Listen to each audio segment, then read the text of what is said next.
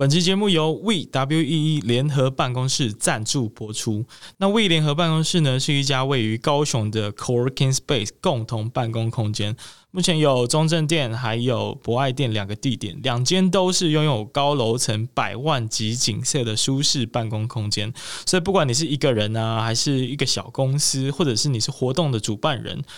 我觉得都可以，欢迎你到网络上去搜寻 We W E E 联合办公室，那记得告诉他们你是从威廉的节目听到的。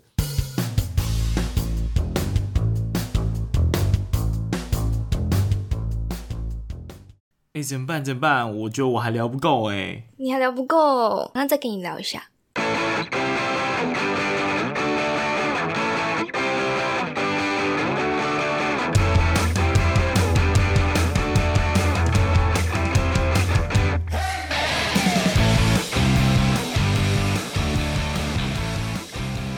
Hello，，大家好，欢迎回到威廉聊不够的时间啦。那上一周呢，有跟大家稍微介绍了如何举办场场爆满的 Podcast 活动，不知道大家有没有什么收获？如果有任何的想要跟我讨论或互动的地方，你都可以留言给我。也也欢迎大家去 Apple Podcast 呃留言五颗星，然后呃写一下评论这样子。那当然，上一周也蛮多人看到这一篇文章的时候，有跟我讨论，就是他们自己。的做节目的心得和想法，所以我也蛮开心的，谢谢他们。那不免俗的呢，要来念一下这一周的留言喽。然后一样哈，留言不多，所以我们只挑这个过去比较久没念的这个留言。那首先第一则是五月十八号哦，很久以前哦，来自永和的黑糖，然后他画了一个害羞的表情符号。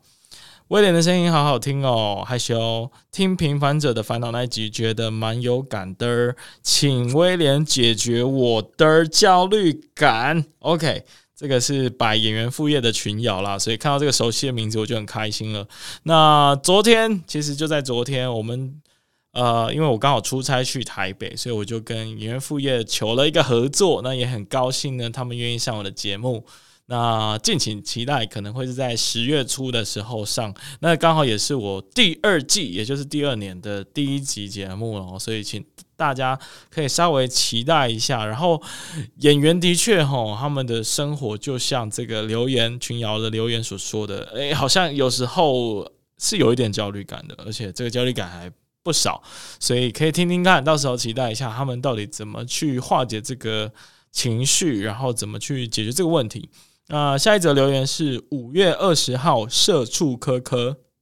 呃，不确定他是谁，但是他说大推威廉，通勤时间很长的我十分喜欢听 Podcast 杀时间啊。不瞒大家说哦，其实我自己也是都是利用通勤的时间来听 Podcast，然后其实不止不止不止 Podcast 啦，我 YouTube 也是有买那个 Premium 的升级版。所以也就是说，我很常放着影片，但是没有看画面，我就听声音。如果是很多知识型的啊，像志祺七七等等的，都我都是这样子来，平常都是这样子来涉猎我的知识。OK，今天留言就念两则就好。那也欢迎大家多多去 Apple Podcast 评价五颗星留言，然后如果可以的话，有多余的余也可以去我的抖内连接给我抖一下。那这个抖内连接呢，如果你真的有这个余裕的话，真的非常的感谢你。所以我希望可以知道你是谁，你可以你可以留个言，或者是告诉我你是谁，让我好好的感谢你。那接下来。来进行我们本周的讨论啊，因为上礼拜是有答应大家要来介绍一下这个录音室成立的过程，还有我们做了哪一些很辛苦的事情。那我先讲起心动念好了，起心动念呢就是。我自己非常讨厌我某几集的那个录音的品质，尤其是做访谈节目的，你就会发现说，如果你没有一个不错的设备的话，尤其对访谈节目的节目的主持人来说，其实是非常痛苦的。那我某一次就是剪辑剪到真的是啊，很想放弃，所以我就愤而想说，我一定要升级我的麦克风跟我的界面的设备。那有幸的呢，在端午节，如果大家还有印象的话，我去上了女力新生 Girl Power Talk 的节目，然后到他的录音空间在南港附近，我就发现，诶，他的这个录音录音器材的配置其实是我蛮喜欢的，而且询问一下发现好像也不用太多的金钱花费，所以我就开始认真的考虑，我是不是要来升级我的设备。然后呢，这个。谈着谈着，想着想着，我又找了蔬食料理的小 P 哦，因为我们本来就是好朋友。然后跟大家说明一下，小 P 呢，他也从台北餐饮的生活回到了高雄，所以之后可能会有更多跟他的合作啦，包括这个这间录音室的开始。那回到刚刚的话题，其实我就找他讨论讨论说，诶，要不要一起来合买设备？然后，如果大家有印象的话，我们在二十七跟二十九集 We 的这个老板。那其实他也是一个房地产的大咖，我最近也是受到他的很多的帮助啊，因为最近小弟在高雄也是有在看房子的，所以他帮我了很多，然后也提供了很多的意见跟想法，还有他的人脉。OK，但回到重点，他其实就是对我们想要成立录音室的这一个 idea 觉得还蛮赞同的，因为他自己经营 co-working space，所以能够增加一些空间的使用率，其实对他的他。对他的 business 也是很好的一件事情，于是就开始谈细节了。所以这就是我们一开始为什么会考虑来做这件事情。那接下来还有很多很多的需要谈的细节，但是我最想要先感谢的一群人，好，就是有一些前辈们，比如说杰西大叔。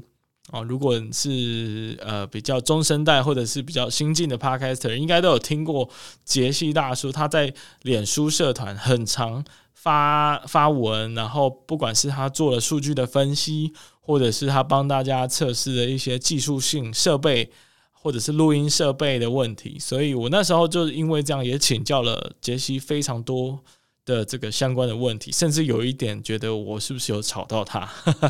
所以在此非常感谢杰西大叔，然后再来是胡叔也有小帮一点忙，在这个找呃录音材料的时候，那还有马 Max 就是五楼室友的 Max，但因为 Lazy 某部分他也有出一部分的力，所以当时也是请教了他非常多的问题。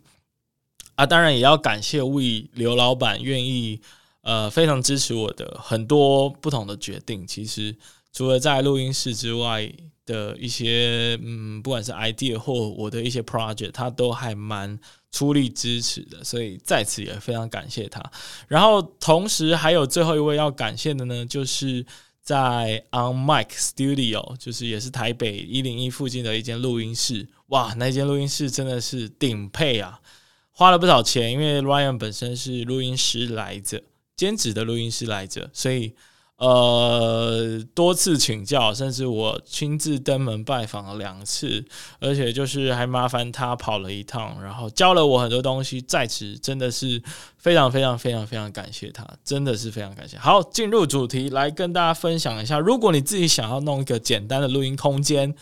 应该要具备什么样的条件跟过程呢？那首先第一个，你一定要有一个合适的场地，然后跟场地主可能要有合约。那其实，在台北，因为台北的空间比较贵，所以以所以那个通常啊会租，就我知道他们都租那种商务办公室，然后在里面打造一个小小的录音的空间。所以你必须要跟这个商办的场地主去谈一些合作。那建议当然就是签个两三年是最好啦。那当然在我们这里也不意外有做这样的事情。不过我因为高雄的标的可能比较跟大家比较不一样，因为我们是挂在 coworking space 里面。那 coworking space 呢就会有其他的公共空间嘛，所以会有一些环境的声音。所以这也是你在选场地的时候必须要去考量的。然后你可能要考量你那个场地啊，冷气的状况怎么样？因为我觉得有时候冷气是蛮。蛮主要的噪音来源，所以大家可以思考一下，然后看一下当地的场地。然后呢，还有就是本身它的消音的状况，然后还有它的门门，尤其是对外的那一扇门的那个状况，其实是最重要影响环境噪音的问题。那因为我在这个 We 的 Coworking Space 看都还不错，所以基本上。呃，第一步就是要先解决这个问题，而且要最好是能够签一个合约，把里面的空间的使用规范给写得越详细越好，甚至水电费，然后管理人员，然后使用时间，这些都是必须要去考量的。那再来就是第二点，第二点就是现场的吸音跟隔音。那我这边是直接选用了菲米诺的吸音板材料。那据我所知呢，基本上好像有点像正成集团的存在啊，就是垄断了这个吸音棉的市场。所以我觉得价格会比较难谈，不过这边也感谢菲米诺，就是台湾的代理商，帮我们做了一个降价的动作。你应该只能看到一个代理商啦，就是 A 开头的，呃，所以基本上你只要搜寻呃 Feminine 这个新版材料，都第一个都是跑出来这一家，因为没有其他家在卖了。那 Lazy 跟这个 On Mike。还有，甚至是 First Story，他们都是采用这一家的新音材料。那好处是它比较美观呐，因为如果你去看，我举个例子好了，你去看玛丽欧陪你喝一杯的那个录音室，它其实是用那种比较传统那种吸音棉，黑色波浪状的啊。如果你很 care 美观的话，你可能会觉得那那个样子是不太合你的胃口，所以基本上。呃，就是菲米诺了，除非你有很多间的录音室要弄，然后你可以透过数量来压低价格，这样你就有机会去跟一些国内的厂商去谈，诶，可不可以帮我生产？但是如果除此之外，其实菲米诺的价格啊，还有它的方便性，还有它目前的品质，其实是还蛮够用的啦，所以这个是。呃，吸音跟隔音的问题。那我们对外的那一扇门其实有做了一个窗帘，然后平常录音的时候就把它拉上，这是做一个基本的。然后，如果你有心要弄的话，天花板跟地毯、地板你都可以稍微，比如说地板铺个地毯，然后天花板的部分就会比较困难，你可能要。呃，像啊，Mike 的话，它是连天花板都贴吸音棉，所以，但是我这边就没有这样做了。那因为就省一点钱嘛。那其实这样已经做到初步的处理，我们觉得还可以，就先冲了这样子。然后我觉得现场施工算是蛮有趣的啦，因为我们是纯手工。那有些有些这个录音师应该是请工班。来做，那可能成本就会比较高。那因为我们想要省钱，所以我们就自己试着弄弄看。啊，当然最后成果还算是蛮理，呃，自己蛮满意的。但是你说辛不辛苦啊？一定是很辛苦啊，因为你也知道我们这个笨手笨脚，然后突然要来这个剪贴。这个吸音板的材料，我觉得有点困难呢，因为尤其是那个插座啊或灯啊的那个开关的处啊，你要避开，所以你要挖一个洞，然后挖洞的过程，你就要拿尺这么量啊，量半天，然后拿那个大型的美工刀去做，然后还有大的铁尺去量，然后记录下来，在板上画做记号，最后做切割，然后再用那个特殊的双面红布胶带。那个是一个我第一次接触的很特殊的材料，然后它有点类似，那有有点类似吸力控那种材质啊，又不是，我不知道很难描述，就是就是那个它的胶是比较厚的，然后就粘得很紧，所以大家也可以去呃参考看看，如果有问题都可以再私信给我，我就会告诉你我是用 PC Home 下单的啦。其实，那所以这就是吸音跟隔音的这个现场的状况怎么去处理。啊、不得不说蛮辛苦的，所以如果你有需要的话，也可以找我，因为我有初步的施工经验了。哈哈，虽然很辛苦啊，我觉得这真的是辛苦钱。然后第呃，接下来下一点，第三点呢，就是设备啦。那、再顺便跟大家介绍一下造咖的设备呢。当然，呃，如果你是要用一个开放大家使用的空间，基本上借由李长博的劝告跟呃警示呢。你就直接买 Rodecaster Pro，没有什么其他的选择余地了。那所以我们就直接呃两万多块砸下去，然后你当你开始购购置的时候，你就会发现哇，这个 Rodecaster Pro 也太抢手了。市面上真的正成真的是呃嗯嗯控制的非常好，呃当然可能也是真的缺货啦，真的大家都是在。全台疯抢，那我那时候是用一些这个，你可以去网络上找一些数位音乐材料行，或者是一些传统实体店面都可以去问问看。然后就经验是，乐器行或音响材料行，它会卖的比网络上网购的价格还要便宜，这个大家可以参考一下。所以如果你可以。你愿意接受去实店实体店面去一家一家看，或者是问打电话去问的话，那这样子的确会比较便宜一点。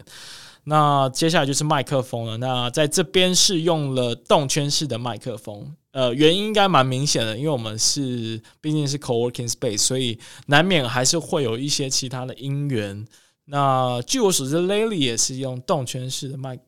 对不起，用动圈式的 Pop Mic。然后 OnSmic Studio 是 Ryan 那边是比较用有心啦，他们是直接用电容式的，OK，那就给大家做参考了。那当然除了录音界面还有麦克风之外，你还要有麦克风座，然后监听耳机。那我在这边用的是铁三角的 M 四十 X 的这个监听耳机，是有买了一个这样子的，一个给大家参考看看嘛，就是减配版，减配版，但是也是花了不少钱啊。然后还有其他的设备啊等等的，其实就差不多用到这里吧。然后呢，接下来下一点，就第四点就是现场的布置还有设计哦，我觉得这个是最难的。特别是像我跟这个小 P 是没有任何美术细胞存在在脑袋里的哦，小 P 可能有啦，因为他最近有在学设计。但是我呃威廉本人呢是一个设计美学失败者，所以如果你觉得我 IG 很漂亮的话，那简直是我生命中的奇迹啊！然后 logo 是委托别人画的。所以呢，呃，我觉得这个是，如果你可以有专业的意见可以参考的话，那是最好。所以最好是多请教别人，不要浪费这个钱哦，因为你可能要花钱去做这个现场的布置。那我觉得可以稍微回到回应到第二点的那个问题，就是现场音源其实除了新版的话。最好还可以制造一些杂物，所以我们在四个角落分别放置了书架，然后还有灯架，还有一些柜子，还有沙发等等的。那大家可以参考去放置一些东西，然后让四面墙壁在做回音声音的来回撞击的时候，可以降低到最低。那所以这个布置。这个布置就很重要啦，除除了吸音的考量，你当然也还是为了美观嘛，对，所以这个设计是很重要。然后桌子啊、椅子的调整啊，然后还有像是沙发等等的一些硬体设施的配置，甚至还有一点我自己觉得蛮重要的，但我现在还没有做到那一步，就是灯源。因为我觉得在录音的时候啊，如果你的灯源是有一点黄光，那个气氛才会好。但很不幸的呢，就是我们现在目前实体的空间是用白色的这个 LED 灯，那感觉就比较明亮哦，明亮就没办法做黑黑黑的事情，所以你就在录制 Podcast 的时候，你就可能会比较放不开，开个玩笑。但是真的啊，所以我在考虑，我们应该还会再买一些黄光源来进来做现场的布置，那这样子就会是一个接近更理想的状况了。那再来下一点就是第五点，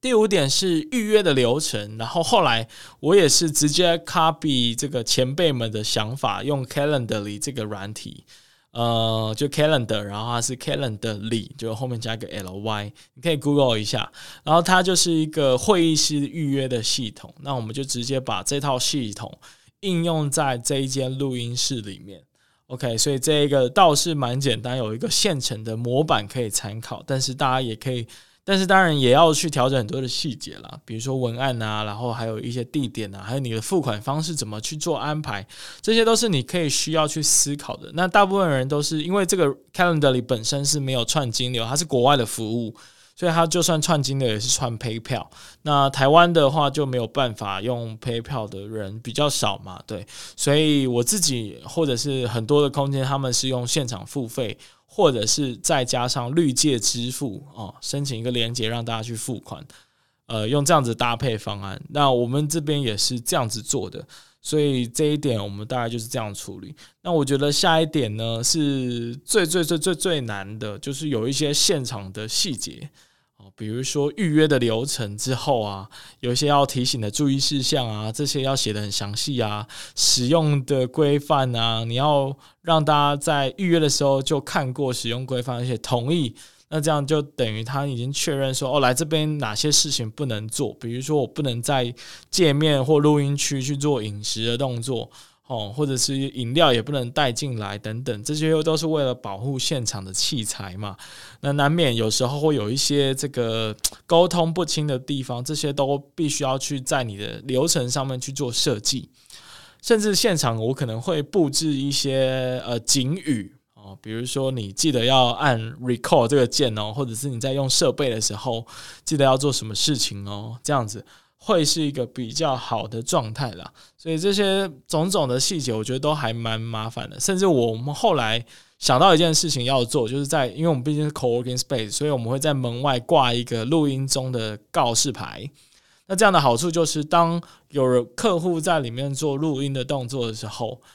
外面的人如果经过看到，因为难免毕竟是共同办公室，所以如果他经过，然后又在讲电话或者在讨论事情，诶，他看到这个，他可能就会知道，哦，有有人在录音，所以我不能在这边做太大声的喧哗。我觉得这个也可以跟呃现场其他的办公室的同仁。或者是其他的使用者，先稍微沟通一下，就是我们这边是有一个录音室的存在。那如果有人在里要呃有人在里面使用的话呢，尽量就是避免大太大声的声音，或者是讲电话这样。所以这些都是真的非常非常细节，然后有一点跟设计师使用者体验有关的一些概念跟做法啦。那所以。整个录音室的过程大概就到这里吧。那当然还有很多的细节要去优化。不过就像我说的哈，MVP 的概念就是做了准备了这个最小可行性成成本，我们就可以冲了。那我想这就是最好的实现吧，对不对？那我们今天的节目就到这里哦。大家有觉得我今天比较嗨吗？我不知道，我可能在新的录音室录音会比较兴奋。但是原则上，在第二季以前的访谈类型的节目，因为那是之前预录的，所以还会是我之前的电容录出来的声音。那在十月之后，可能全面启动，全部都是动圈式，就是你现在听到的声音。所以希望大家会喜欢，然后也逐渐的去适应这样的声音。谢谢大家，那我们下周再见。下周的主题期待一下，我即将要跟大家讲，开始做，一直做，也就是我一直强调的精神。跟一个一个非常重要的关键重点，然后呃，借由这个呃，算是我一直强调的概念呢，也顺便跟大家告诉，也顺便告诉大家说，